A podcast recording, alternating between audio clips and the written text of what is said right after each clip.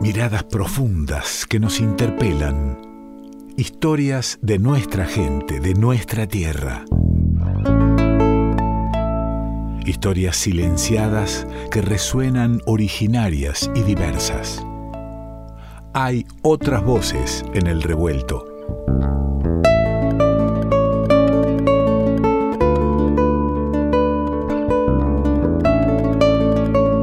Y ya está con nosotros, tenemos la suerte de que acompañe este revuelto y cada tanto contar con la palabra, la experiencia y la mirada de nuestro amigo Santiago Durante. ¿Cómo estás? ¿Cómo estás, Ale, querido? Qué gusto volver a, encontrarme en el revuelto, a revolverme con, los y contigo. Bienvenido a la mesa, eh, aquí a, compartir lo que traiga. Bueno, y hoy, hoy traigo eh, traigo unas palabras que son un poco una parte de mí también, debo decirte. Porque quiero que charlemos sobre un grupo de personas, sobre un pueblo, sobre un pueblo indígena, que son los ayoreo, eh, que ¿viste? por ahí no son el pueblo originario americano, sudamericano, que uno piensa primero, ¿no? Por ahí no es el nombre más eh, más eh, popular, digamos, en, el, sentido común. Casi te diría, Santiago, que yo eh, los ayoré los conocí a través tuyo. No son los que habitualmente, cuando haces este, tu paso por, por la educación, te quedan en, los nombres este, más, más populares, digamos.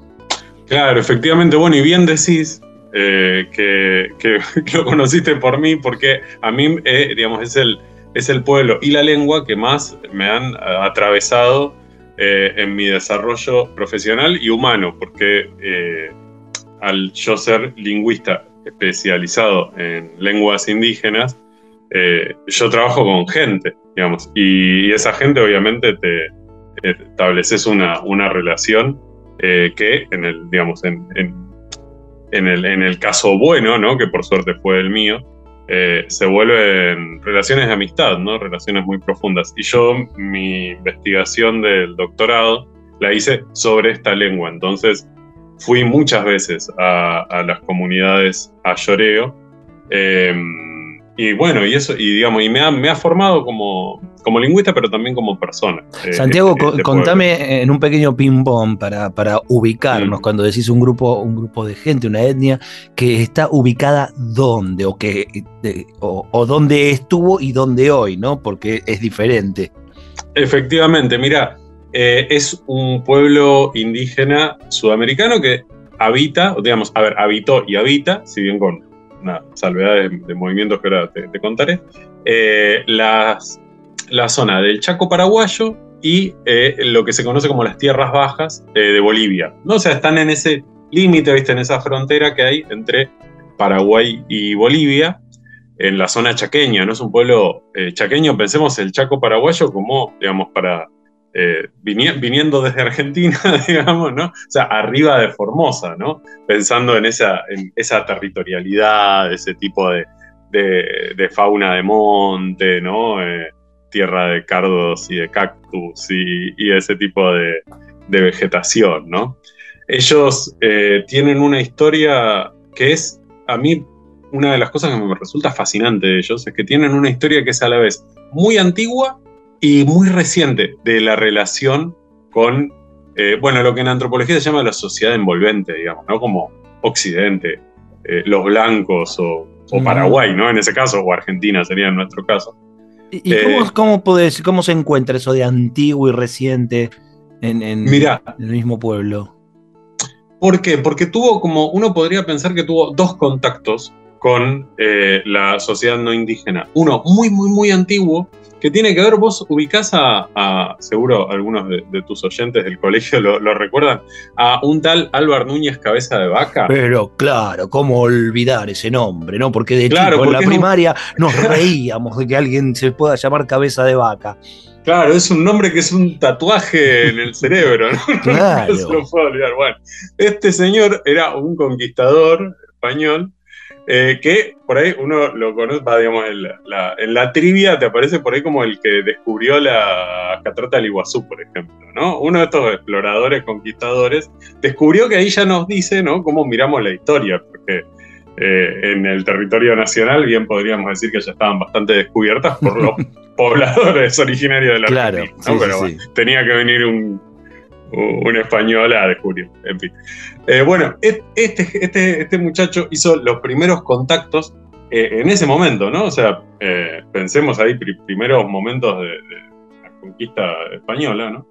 Eh, hace contacto con los grupos ayoreo, o digamos los grupos samuco, porque los ayoreos forman parte de, de pueblos, tienen como dos ramas, digamos, dos, que son dos lenguas diferentes, porque son los ayoreo y los chamacocos, ¿no? Eh, esos son los samucos, no sabemos cuáles de los dos eran, pero hace contacto con estos cuando estaba yendo en una expedición hacia El Dorado. Viste que El Dorado fue este, este como mito de, que, que guió a los conquistadores a ir hacia ese lado, o sea, a ir, En a- del el- claro, atravesar el Chaco paraguayo, bueno, actual Chaco paraguayo, que es, una- es un territorio muy inhóspito, es, tiene altísimas temperaturas, tiene una fauna complicada, eh, eh, digamos, no, no había mayor motivo para que los españoles vayan para ese lado, pero cuando escucharon de esta historia del Dorado dijeron, ah, por ahí está por acá, y ahí se, se hicieron sus expediciones, y ahí se encontraron con los amucos. Y es, y es in- interesante cómo los conquistadores, por ejemplo, en, las crónicas que hacen, ¿no? porque siempre tenían que hacer una, una crónica de India, dicen que fue un contacto pacífico. Y de la memoria oral de los ayoreos, que me ha llegado, ¿no? Eh, y, por, testimonios y por cosas que aparecen también en- en algunas etnografías, dice que ahí se dieron cuenta de que los, eh, est- estos hombres raros que venían eran, eh, no, no les penetraban las lanzas, les rebotaban las lanzas, ¿no? Porque claro, tenían armadura. Claro. Así que, así que tan, tan, eh, tan pacífico no habrá sido, ¿no? Y hay una historia que no estaban contando. por, lo menos Esto- le- por lo menos hubo un intercambio de lanzas, ¿no? Eh, por, por lo menos, por lo menos. Este, siempre fueron bravos, los ayoreos siempre fueron bravos y tienen hasta, hasta hoy día esa, esa fama. ¿no? Este, bueno, y después, de- ¿qué pasa? Esto va avanzando el tiempo y eh, en principios del siglo, del siglo XVIII se crean las reducciones, que son las reducciones jesuíticas, ¿no? Como hay eh, en Misiones y en tantos lugares más. Bueno, ahí se crea primero una que se llamó San Juan Bautista y, y después eh, otra que se, llama, se llamó San Ignacio de Samucos. Ese lugar es, bueno, tuvo una historia muy trágica porque, porque pasaron dos cosas. Primero, juntaron a. En, en esas venían los jesuitas que no entendían mucho sobre la- la- las, las relaciones eh, intergrupales de los pueblos del Chaco.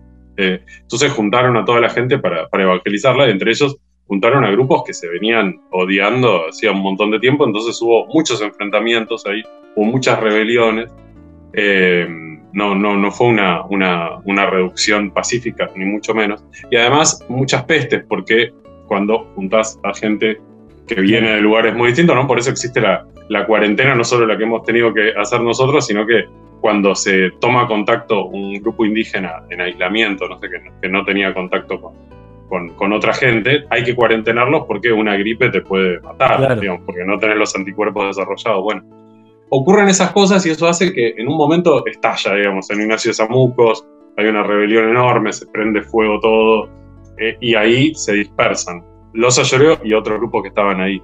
Sin, eh, eh, no sin antes eh, dejar un testimonio muy importante para los lingüistas que es el arte de la lengua samuca que escribe un misionero que es el padre Ignacio Chomé, que es, lo más antiguo que tenemos de data sobre, lo, sobre la lengua de los ayoreos. Entonces Ajá. es bi- bien interesante.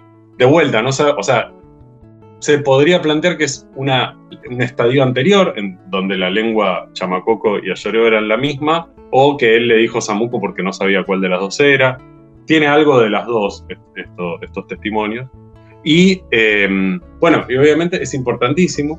Y yo, cuando empecé a investigar, decía, uy, qué bárbaro, como que me identificaba un poco con este Ignacio Chomé, porque decía, bueno, al final a él le interesaban las lenguas como a mí y las lenguas de los indígenas como a mí. Y bueno, qué sé yo, se hizo misionero porque era la forma de hacer eso en el momento. Y después leí eh, un- en, digamos, unas, unos textos académicos a los que tuve eh, acceso en, en Berlín. eh, y, el, eh, y, era una basura el tipo. era, todo, eso que uno piensa de, un blanco que desprecia a los otros, ¿no? O sea, hizo su tarea, le interesaban las lenguas y no tenía nada, nada en común en mi esquema de Solo, solo le interesaban las lenguas, la gente no. Claro. De hecho, los ayoreos, o sea, lo que cuenta él en sus cartas es que cinco veces los ayoreos estuvieron por matarlo y por distintas cosas decidieron no matarlo, digamos, le tuvieron piedad, pero bueno, un tipo odioso al parecer. Este, pero bueno, nos dejó ese testimonio. Y de ahí pasa a un momento que yo, que yo siento como el silencio del monte, digamos, porque a partir de ahí no sabemos nada hasta de los ayoreos, hasta eh, algunos contactos que tienen que ver con la guerra del Chaco, ¿no? que se pelea un poco en esa zona, ¿no? entre Bolivia y Paraguay, y recién los contactos eh, reales, eh, duraderos, son en la década del 60 del siglo XX. Sea, hay todo un lapso de ahí tiempo Está, ahí está lo del contacto antiguo y del nuevo. Y el nuevo, y en el medio lo que dirías el silencio del monte, me gusta. Claro. Porque ellos se, fueron ahí a su lugar, al monte, ¿no? Para que no los, no los molesten. Em, y de hecho, todavía está ocurriendo el contacto, porque hay el último contacto eh, de ayoreos no contacto, o sea, que en estado de aislamiento, fue en 2004. Y de hecho, todavía se, hay una, por lo menos una familia, o sea, algunos dicen 100 personas, yo no creo que sean 100, pero digamos una familia ampliada, 30 o 40 personas, que está todavía en el monte en estado de aislamiento voluntario, se llama, ¿no? Porque no es que, no es que están ahí, no es que no se contactan con nosotros porque no quieren, digamos, es porque no quieren, o sea, porque no, es imposible que no sepan de nosotros. Claro, claro, claro. Este, y bueno, y, además es un pueblo que, siempre fue considerado muy guerrero y eso eh, es un poco les jugó en contra y les juega en contra. Son, eh, son un poco los malos de la película y para la sociedad no, no indígena ¿no? de la zona. Eh, y es un estereotipo tan falso, te puedo asegurar, tan falso. Te iba, te iba a preguntar eso, vos, este, bueno, eh, vos no sos indígena y estuviste conviviendo con ellos, encontraste ese peligro, esa mala fama, conviviste con eso. Mira, encontré a unas personas amorosas, súper amables, con, muy divertidas y con ningún rasgo de esa, de, de, de esa, de esa cuestión, digamos, de ser bravos o de ser este, violentos o malignos, ¿no? Es, es una mirada, creo yo, muy ideologizada que lo que trata es de estigmatizarlos, ¿no? Eh, porque si es por eso guerreros, eh, los, los ejército paraguayo también era guerrero, ¿no? Eh, o los conquistadores españoles. yo encontré amigos que te puedo nombrar, como Benito, como Igomehei, como Teesa, eh, Oso de Atena, Giome, todas personas increíbles que en una situación eh, muy desafiante, como es vivir en el monte paraguayo hoy en día, eh, tuvieron la amabilidad de compartirme su visión de mundo, su cultura milenaria y riquísima y enseñarme, ¿no? Y eso es algo que yo les voy a estar agradecido de por vida. Y espero poder volver a, visitarlos, porque eh, en, supongo que en, un mes, dos meses, voy a poder ir a hacer trabajo de campo de vuelta post pandémico. Así que estoy particularmente movilizado con, volver a encontrarme con, mis amigos. Eh, esos amigos eh, con los que conviviste, ¿viviste en el campo? O sea, ¿hiciste noches allí o, ibas sí, parabas en otro lado? Sí. No, no, no hice, o sea, durante seis años, de 2011 a 2016, eh, fui todos los años y pasé, bueno, el más corto fueron 15 días, el más largo fueron dos meses, fue más o menos un mes en promedio. Eh, sí, viviendo en la comunidad, viviendo con ellos. Y, eh, bueno, eventualmente uno iba por ahí a la, a la ciudad cercana a aprovisionarse o algo así, ¿no? La ciudad cercana se llama Filadelfia, es otra Filadelfia, ¿no? Filadelfia, Paraguay, es como París, Texas. Em, y es una ciudad, es una ciudad, bueno, es, pequeña, ¿no? Eh, pero es una ciudad menonita, así que eh, de, gente que viene de Alemania, así que hay un, cruce de culturas eh, impresionante, la verdad, en el, en el, Chaco paraguayo. Es digno de, digno de conocer. Bueno, gracias por hacernos conocer algo de eso. De acuerdo a tu experiencia, Santiago, eh, anduvimos visitando al pueblo Ayoreo allí en el Chaco paraguayo. Eh. Será hasta el próximo encuentro, el próximo viaje que nos propongas algunas de, nuestras poblaciones originarias, algunas de, de las cosmovisiones que, que son necesarias conocer.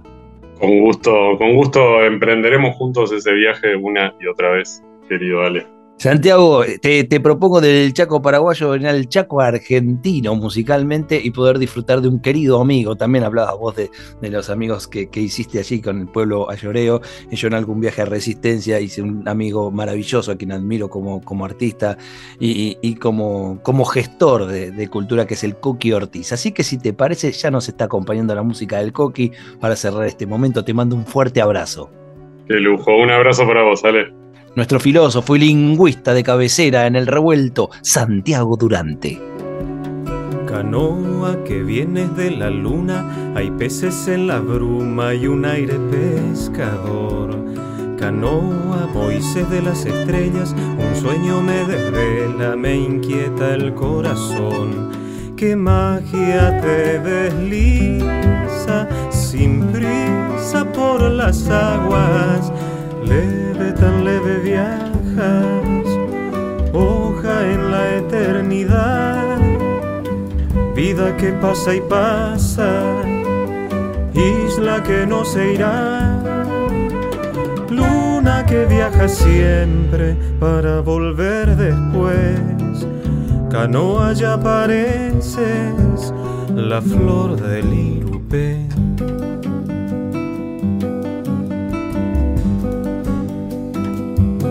El querido Coqui Ortiz estará presentándose en Buenos Aires en Yufra el jueves, el 25 de agosto a las 8 y media de la noche, allí en pasaje Yufra 371.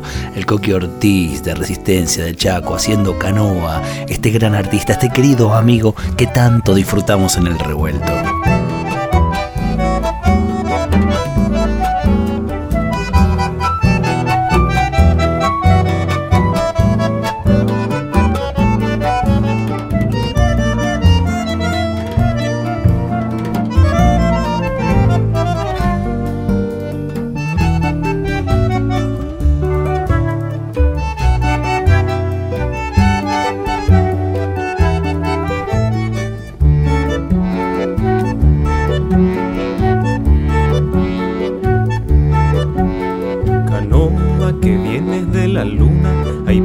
En la bruma y un aire pescador.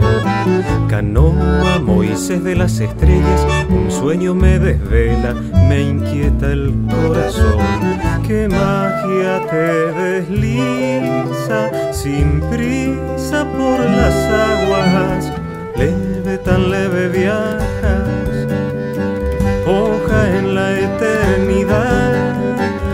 vida que pasa y pasa la que no se irá, luna que viaja siempre para volver después, canoa ya pareces la flor del irupé, canoa ya pareces la flor del irupé, canoa ya pareces la flor del irupé.